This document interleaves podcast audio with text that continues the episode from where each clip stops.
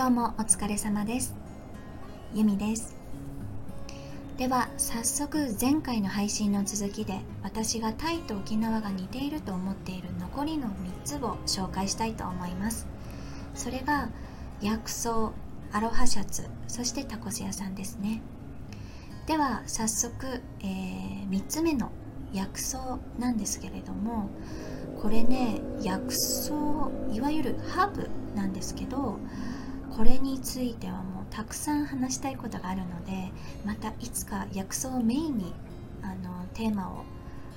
あの絞って話したいと思います。であのタイといえばアロマやハーブが有名な印象を持っている方も多いんではないでしょうか。タイ料理にもあのレモングラスやパクチー生姜やウコンなどたくさんのハーブが使用されています。例えばもう有名なトムヤムクン。それから、えー、ガパオライス。それからあのグリーンカレーイエローカレーなどですね、うん、であの沖縄にもですねあの薬草というのがあの有名で人々の生活に根付いてるんですけれども沖縄の方言ではよくあの命の草と書いてぬち草と言われているんですね。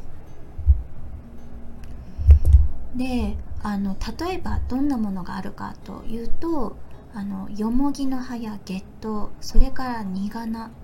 などですね。約 200,、えー、200種類の薬草があるみたいなんですよ。でもタイはそのなんと100倍2000種類もあるみたいですよ。でこのタイでも沖縄でもいつも本当にあの先ほどもお伝えしたように人々の暮らしの中にも普通にあるものなのでまあお料理はもちろんお茶だったりとかあとは風邪ひいた時の薬としてうーんそれからもうほら体調不良にならないようにその予防としてもう日頃からハープがあの好まれていたそうなんです。でタイでは産後あの子供を出産した後はユーファイという体を温めて毒素を出す、まあ、タイハーブを使った伝統的なケアもあったりします。なんかこれはあのタイ人の方曰くもう今はしてない方がほとんどみたいなんですが実は昔から本当にあの産後にはこの夕飯はかなり体にいいと言われているそうなのであのねやってない人は是非やってもらいたいって言ってるあの言ってたんですねそのタイ人の方も。うん、でそのタイ人の方って私言ってるんですけどこれはあの私今タイハーブについてタイ人の先生からあの学んでるんですよ。あのハーバルボールの作り方だったりとかあとはそのハーブサウナを体験したりしています。なのでその体験の中でなんか自分が感じたことだったり学んだことっていうのもいつか皆さんになんかシェアできたらいいなと思うのでタイミング見つけてこのお話もしていきたいと思います。はい。では以上が薬草なんですが次があのアロハシャツについてですね。でアロハシャツって聞くと、まあ、ハワイを想像する方も多いと思います。私もそうです。でもあのタイや沖縄でもこのアロハシャツが着られるこうタイミングだったりとかあと時期があるんですよね。それぞれご紹介します。まず沖縄ではアロハシャツと言わずにカリユシ。カリユシウェアと言われているんですね。で私も聞いたことあります。このカリユシっていう言葉は。で沖縄の清掃と言われているそうなんです。ネット情報によると沖縄が本土復帰したばかりの頃に沖縄の観光を盛り上げようとあの当時沖縄観光連盟会長の方が、うん、沖縄観光連盟会長ですね。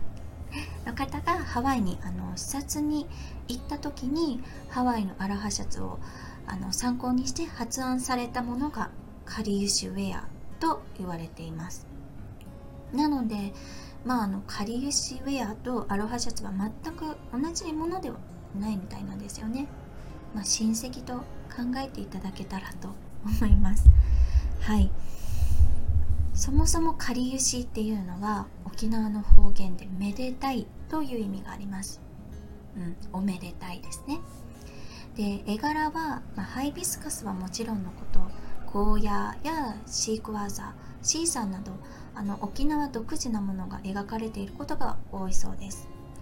どちらかというとアロハシャツよりもおとなしいイメージで、ま、名前の通りおめでたい時に着られることが多く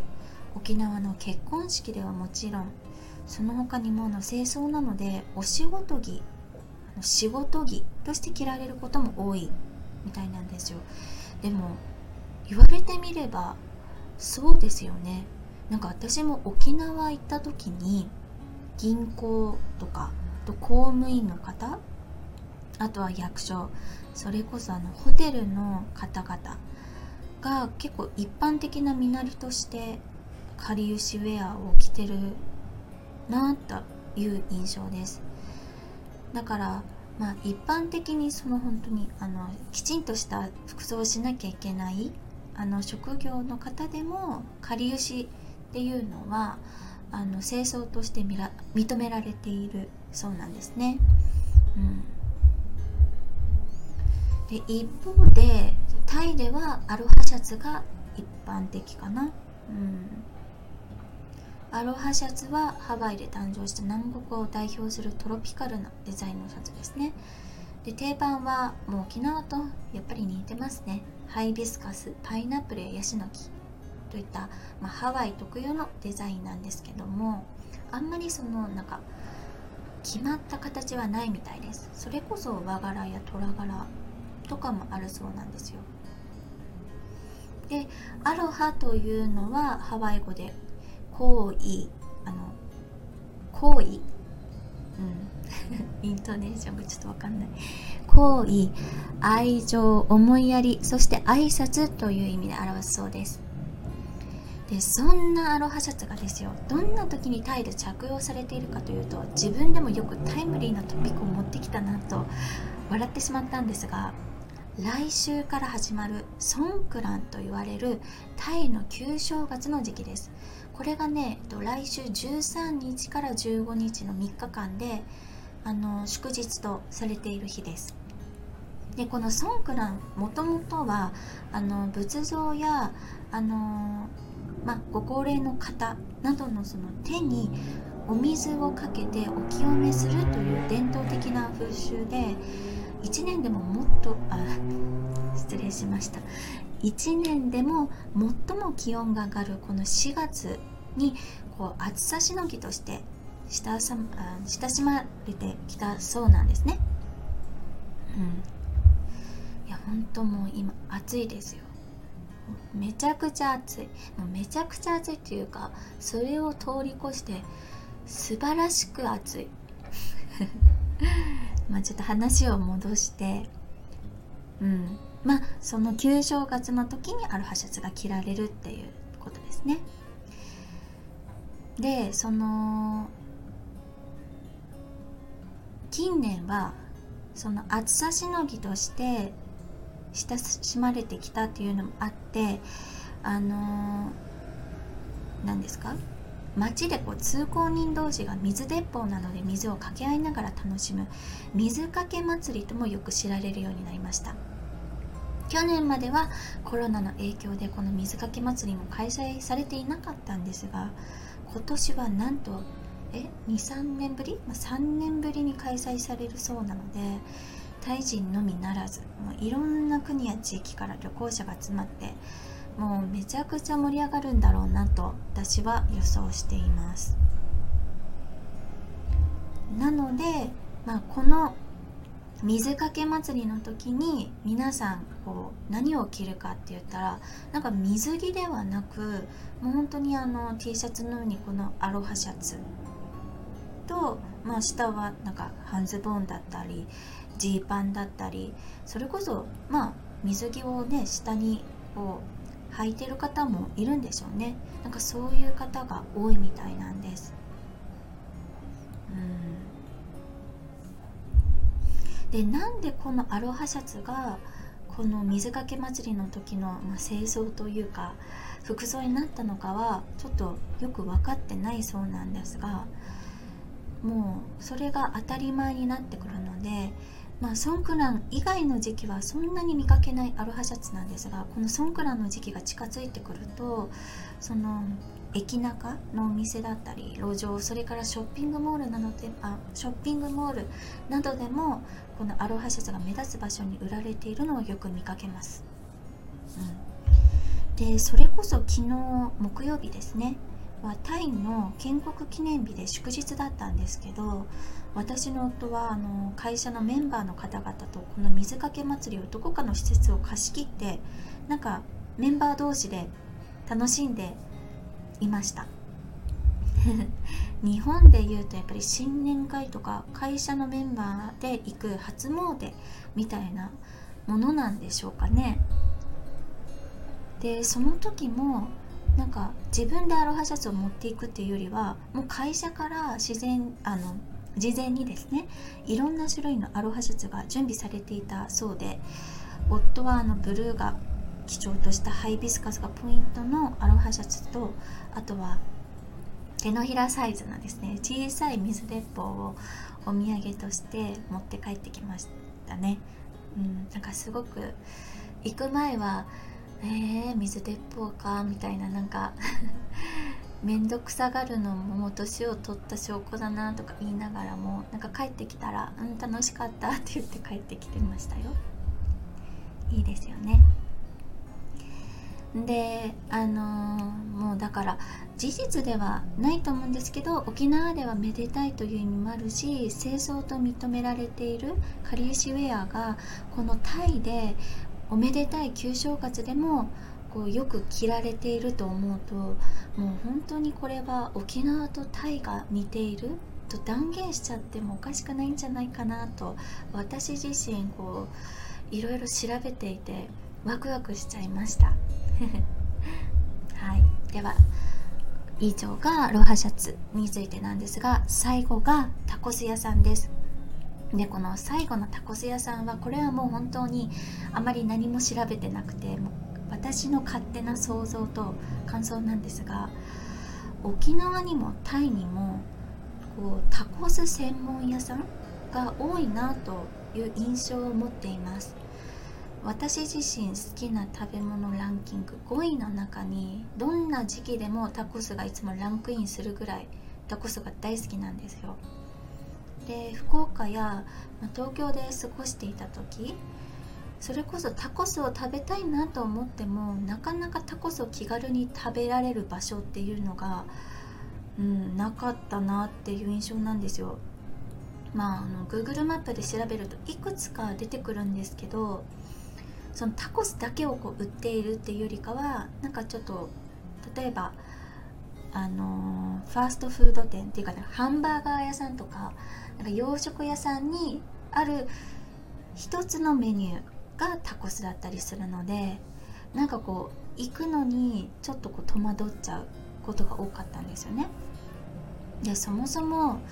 チェーン店のタコベルが日本に上陸したのも2015年で意外と最近だし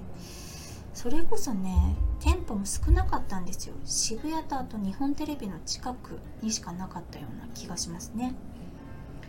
でもその一方でですよ。沖縄とタイにはチェーン店のタコあのタコス屋さんはもちろんタコベルとかはもちろんのこと個人で営業しているタコやタコス屋さんが多いんですよ。うん。だからタイを知るまでは私沖縄で手軽にこうおやつ感覚でタコスを食べられるっていうのも嬉しくてなんか沖縄に行ってるようなもんだなって思っててしかも1ピース200円とかぐらいですごく安いじゃないですか。だからそんな環境が沖縄にあるっていうことであやっぱりタコス好きの私を沖縄が呼んでるんだなとも思ってました。まあでもそれは沖縄だけではなくタイもそうでしたね。あのきっと沖縄もタイもすごくあのマルチカルチュラルな環境なのでタコス好きの方が多いことからお店もどんどん増えていったんじゃないかなと思っています。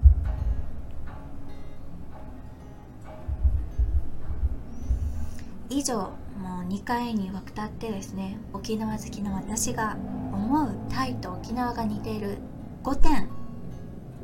うん、5つをお話しさせていただきましたがいかがでしたでしょうか？なんかね後半になればなるほどあれ？いやこれね似てるんじゃないって思うのがどんどんどんどん深くなっていったんじゃないですか？でああの言い忘れてたんですけど沖縄といえばあの沖縄といえばお酒泡盛なんですけど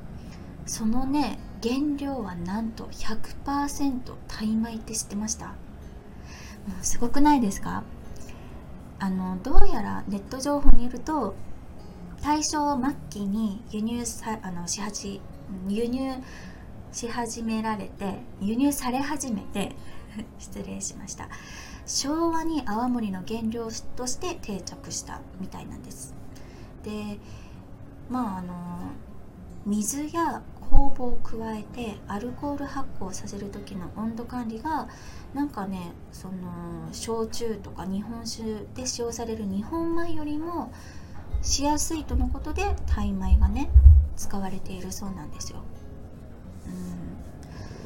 ねここまで来ると本当にもっと詳しく沖縄とタイの関係性について調べたくなるなと思います。でも本当にあのこれが最後ですはい